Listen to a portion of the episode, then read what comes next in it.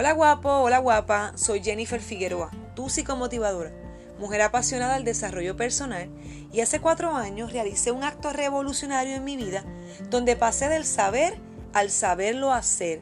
Y eso me llevó a crear una vida libre, divertida y feliz. Descubrí que mi responsabilidad, contribución y mayor pasión era practicar la psicología como profesional de la salud desde la honestidad, solo recomendando aquello que sé y que estoy dispuesta a practicar. Yo quiero motivarte, acompañarte y enseñarte a ti a liberarte de creencias, comportamientos y conflictos para que puedas tener una vida libre, divertida y saludable. Saca tu cita www.tupsicomotivadora.com. Y recuerda, mi verdad es solo mi opinión, no la creas, compruébala.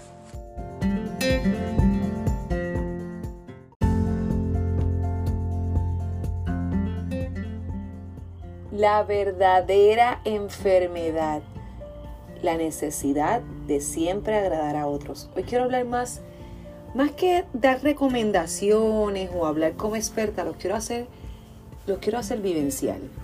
Quiero hablar de este tema sobre las cosas que yo he tenido que trascender porque eso ha sido una de las enfermedades más fuertes que yo he tenido. La necesidad de agradar. Esa, esa sensación de todo el tiempo querer ser reconocida por otros por el miedo a ser rechazada, a ser abandonada. Y te puede suceder con personas extrañas como familia, hijos, pareja. Constantemente esa necesidad de buscar convertirte en eso que pienso que puedo ser porque es lo que el otro necesita. Es tanto así que uno pierde la identidad. Es tanto lo que, lo que busco ser lo que el otro creo que quiere que pierdo hasta mi identidad. Y es algo que constantemente estamos pasando los seres humanos porque venimos en una venimos de una programación, una educación, una crianza donde tengo que ser lo que otros quieren para quererme.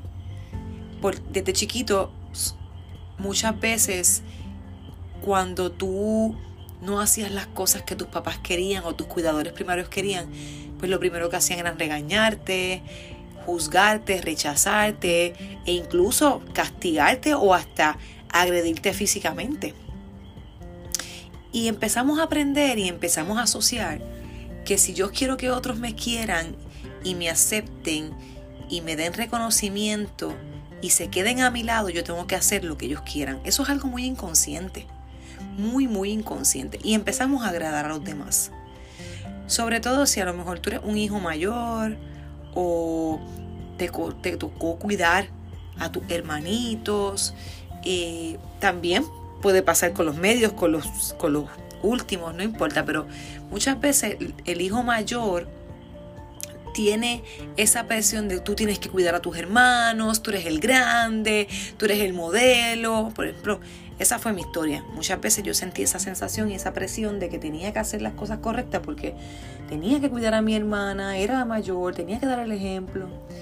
Entonces, no solamente eso, sino que mis padres en, en, cierta forma fueron muy exigentes conmigo en algunas cosas y yo quería ser reconocida, ser aceptada. ¿Y cómo es que de adulta me convierto, como dice eh, un libro que estoy estudiando sobre un programa de 12 pasos que se llama ACA, Niños Adultos, habla de el, el, nos convertimos en agradadores de personas. O sea, vamos a ser estas personas que todo el tiempo estamos buscando la aprobación. Y por buscar esa aprobación, hacemos lo que otros quieren. E incluso a veces somos los buenos y hacemos todas las cosas que se esperan de nosotros, pero no es porque realmente queremos ser buenos, es que estamos buscando ese reconocimiento. Es que estamos buscando esa aprobación, ese sentido de pertenencia. ¿Y qué significaría el abandono? Cuando yo te hablo de abandono, no necesariamente es que tus padres se fueron y te dejaron con una abuela, o se fueron y te dejaron en un orfanato, o se fueron y te dejaron con un tío. La palabra abandono viene de que estando ellos ahí, no te escucharon, no te vieron, no validaron lo que tu, lo que, tu opinión, no te tomaron en cuenta, ¿ok? No, no hubo esa empatía no hubo esa comprensión de decir, quién eres, te reconozco por lo que eres, no por lo que haces, no por lo que tienes, no por lo que aportas a esta casa, te, te reconozco por lo que eres en esencia como ser humano. Y eso nos, nos lleva mucho a, a, esa necesidad, ¿verdad? De, de buscar que alguien llene ese lugar y que porque nos sentimos abandonados cuando las personas se van o las personas no nos quieren o las personas nos rechazan o nos critican. Y como somos tan hipersensibles a la crítica, a la vergüenza, al abandono, al rechazo, pues buscamos siempre, ¿verdad?, agradar. ¿Cómo es que no sabemos poner límites? No sabemos decir un no a tiempo. No sabemos decir un no quiero, no lo necesito. O hasta aquí te permito llegar. Espero esto de ti. Requiero esto de ti. Porque no sabemos. Y esperamos a esos momentos donde tenemos corajes o estamos en estado de embriaguez o los decimos en broma para entonces decir la verdad. Pero no, los no lo decimos porque realmente no, de forma asertiva, mira, esto no lo voy a permitir. De adultos tenemos hijos y muchas veces nos sentimos culpables porque a lo mejor me divorcié de su papá, a lo mejor todavía vivo con mis padres, no he sido la mejor madre o el mejor padre y por culpa o porque también vengo de una escasez extrema, ya sea de afecto o cosas materiales, y yo quiero darle a mis hijos lo que yo no tuve, entonces busco agradar todo el tiempo a mis hijos y me convierto en un cómplice, soy muy permisivo.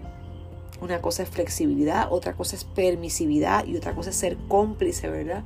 Donde, donde tú estás siendo un testigo de cómo tu hijo se autoagrede, cómo se autodestruye, cómo, cómo sin darme cuenta estoy invalidando lo que es mi hijo. Que eh, permitirle que se esfuerce, permitirle que tenga esa sensación de utilidad, que haga cosas por otro, que, que valore eh, las cosas que la vida, porque, porque tuvo que por medio de, esfuerzo y de, de trabajo obtenerla. Entonces, queremos agradar. Queremos agradar al jefe y, a veces no, no, estoy de acuerdo con las cosas, con las pautas que están en este trabajo, con la forma de operar del trabajo, pero por miedo a, a que me voten, por miedo a, a que me regañen, por miedo a ser excluido de la manada, pues entonces me adapto y me someto y siempre estoy criticando y siempre estoy de mal humor y siempre estoy corajudo o corajuda, pero es porque no me atrevo a decir las cosas que realmente siento por miedo a, ¿verdad? A no agradar y a no ser reconocida. Yo, por ejemplo, tuve mucha, mucho, yo me daba cuenta que cuando yo iba a alguna actividad, una fiesta, veía cómo yo siempre quería caer bien y yo me esforzaba demasiado en caer bien. Y cuando alguien a lo mejor no reaccionaba o no respondía de la forma que yo quería, ya fuera pues, porque es una persona seria, porque es una persona que no le interesa agradar. Hay quien le interesa agradar demasiado, hay quien le interesa ser el, el ogro de, de la fiesta. Y, y yo lo cogía personal, yo pensaba que esa actitud de esa persona era por algo que yo había hecho o por algo que estaba mal en mí. Y me ocupaba, me preocupaba mentalmente, no me ocupaba, me preocupaba. Mentalmente me llevaba cargando a esa persona. Y decía, pero ¿qué pasó? Yo no sé si yo le caí bien. ¿Será que yo habré dicho algo? ¿Será que yo habré hecho algo? ¿Qué tiene que ver? ¿Qué tiene que ver? Porque me volví en una agradadora de persona. Eh, me pasaba con las figuras de autoridad, con los maestros, con mis tíos, con mis padres, con parejas. ¿Cuántas veces yo quería quitarle las tareas o los trabajos a mi pareja y yo los hacía y luego me estaba quejando de que la persona no me ayudaba, de que la persona no hacía no, no ponía de su parte, pero es que Jennifer, que tú misma has estado propiciando eso, porque tú no permites a la persona hacer nada. Y siempre buscando, ¿verdad? Siempre que, que, comenzaba esas relaciones, siempre quería hacerla más. Ir al pedicure, y la manicure, y el masaje, y la comida, y limpio la casa, o sea, buscando agradar, porque en sí lo que quería era ser querida, ser aceptada, ser amada. Y cuando descubrí eso me di cuenta que no tengo por qué hacer esas cosas. Está bien ser agradable, claro que está bien ser agradable, pero no tengo que buscar dejar de ser yo y sacrificarme para buscar ser, ser, ser reconocida y agradada. Y eso lo trabajé en terapia, eso lo trabajé en procesos de transformación, en grupos de 12 pasos, Donde he trabajado mis adicciones, donde he trabajado todas esas dependencias que he traído desde niña. Porque la realidad es que esa sensación de estar constantemente queriendo agradar me lastimaba y me, me, cansaba. Me cansaba. O sea, ¿cómo es posible que yo quiera agradar a todo el mundo menos a mí misma? Yo, yo prefería complacerte a ti que complacerme a mí me ponía por debajo de tus necesidades y eso no está correcto. Y por eso es que hay mucho sufrimiento en el mundo también. Que no lo lleve a ser, a ser egoísta, eso es otra cosa. Me refiero a que hay mucha persona insatisfecha, mucha persona infeliz, porque no han podido reconocer las cosas que hacen por el mero hecho de buscar aprecio y afecto. Y la palabra aprecio, mira cómo dice, aprecio, pagas un precio. Cada vez que yo tengo que buscar aprecio en otras personas, aprecio en cosas, aprecio en circunstancias, en lugares, en experiencias, yo pago un precio. Un precio muy alto porque nada de afuera me va a dar lo que yo necesito reconocer desde adentro. Nada va a llenar ese vacío y nada va a suplir esas necesidades y esas carencias que yo traigo. Yo necesito conectar conmigo misma y, y, conocerme. Entonces, en estos procesos de autoconocimiento, en estos procesos de autobúsqueda, que son psicoterapia, que son talleres de transformación, meditación, este, grupos de apoyo, eh, procesos de coaching, todo ese tipo de procesos, hay una indagación porque uno va descubriendo esas áreas que uno no ha trabajado. Mucha, yo, te diría que un 90% de las personas padecen de esta enfermedad, de la enfermedad de agradar. A lo mejor en tu casa no quieres agradar, pero a lo mejor en el trabajo buscas siempre agradar. Esa necesidad imperiosa de buscar ser reconocido, de buscar ser amado, de buscar ser aceptado y acompañado por alguien. Otra de las cosas que yo hacía era que invitaba a la gente, mira, pero es que no tengo dinero para ir para allá, no te preocupes, yo te pago. Yo me, yo me, yo me cargaba la cuenta con tal de que esa persona estuviera conmigo. Yo lo que no quiero es quedarme sola. Yo me acuerdo de los fines de semana y vamos para tal lado. No, no voy a ir. Vamos para tal. No, yo, yo tenía que tener plan A, plan B, plan C, plan D, plan, porque quedarme sola para mí era bien difícil bien difícil porque no, no estaba conectada conmigo. Tenía, tenía miedo a escucharme. Siempre tenía que hacer ruido y era esa necesidad de, de que alguien llenara ese vacío. Y, era porque me sentía muy abandonada. Me sentía falta de amor. Y, y ese amor tuvo que venir de mí misma. Nadie lo pudo llenar. Nadie, nada, nada lo pudo llenar no lo pudo, porque sí, hubo ratos buenos y agradables, claro que sí, yo no me arrepiento de la vida que yo he llevado, para nada, hubo muchos ratos buenos y agradables, pero la mayoría de, de, esas, de ese tipo de momentos era buscando algo que tenía que buscarlo dentro de mí. Y buscaba, por eso es que dicen que el adicto, dice Deepak Chopra, el adicto es un buscador. Lo que pasa es que está buscando en un lugar equivocado. Y sabes qué? Y es un buscador de Dios. Pero está buscando en un lugar equivocado. El adicto es una persona que está buscando llenar un vacío existencial, un vacío espiritual. Y muchas de esas cosas son producto de, ¿verdad? de, de esos traumas, de esas situaciones que hemos vivido en nuestra historia de niños, de infantes, de adolescentes e incluso en el embarazo y no las podemos identificar ahora conscientemente. Tenemos que hacer unos trabajos para que eso aflore, el inconsciente nos muestre qué áreas de nuestra vida tenemos que sanar.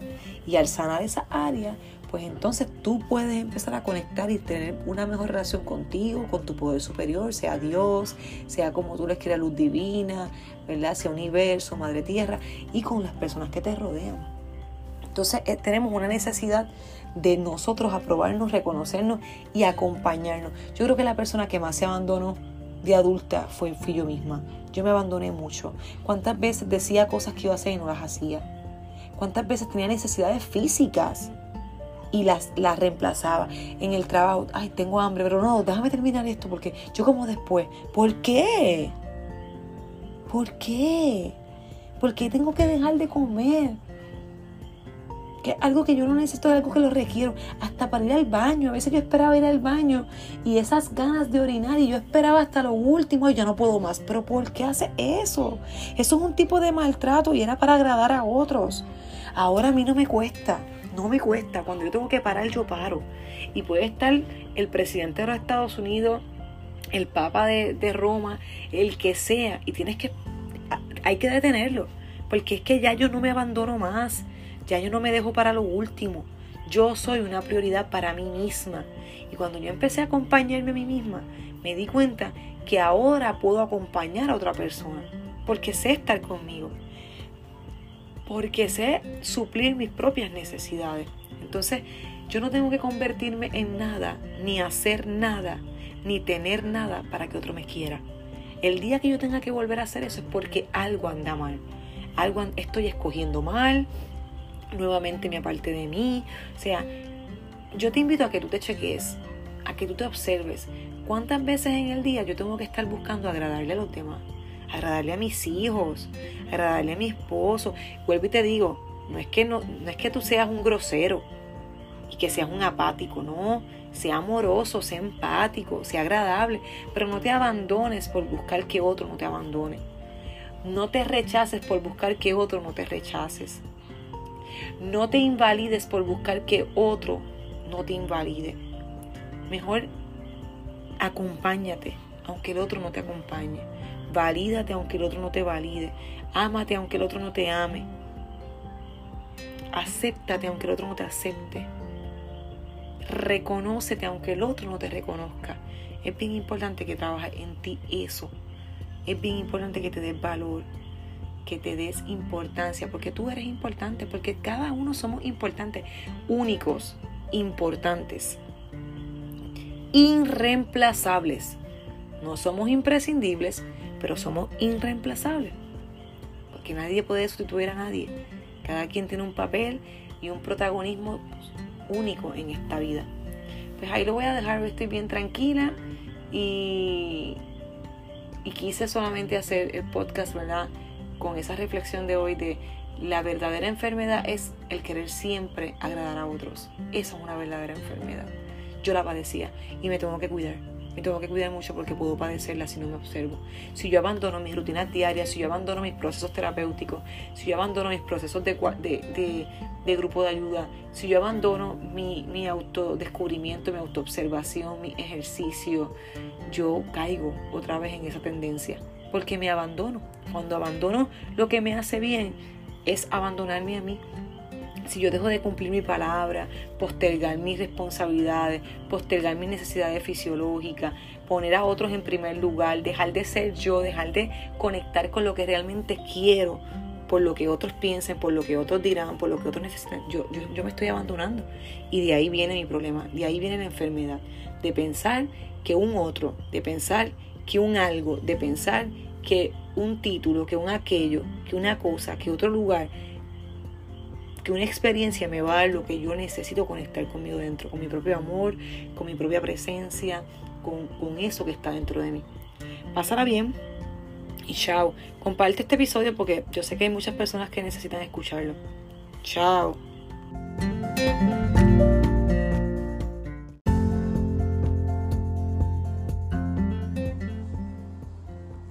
Que te hayas disfrutado este episodio. Busca mi blog en www.tusicomotivadora.com. Puedes seguirme por Spotify, Facebook e Instagram como Tu Psicomotivadora. Y te invito a que compartas esta información con otras personas que se puedan beneficiar. Gracias por hacer de este podcast tu favorito. Y chao. Me volverás a escuchar pronto.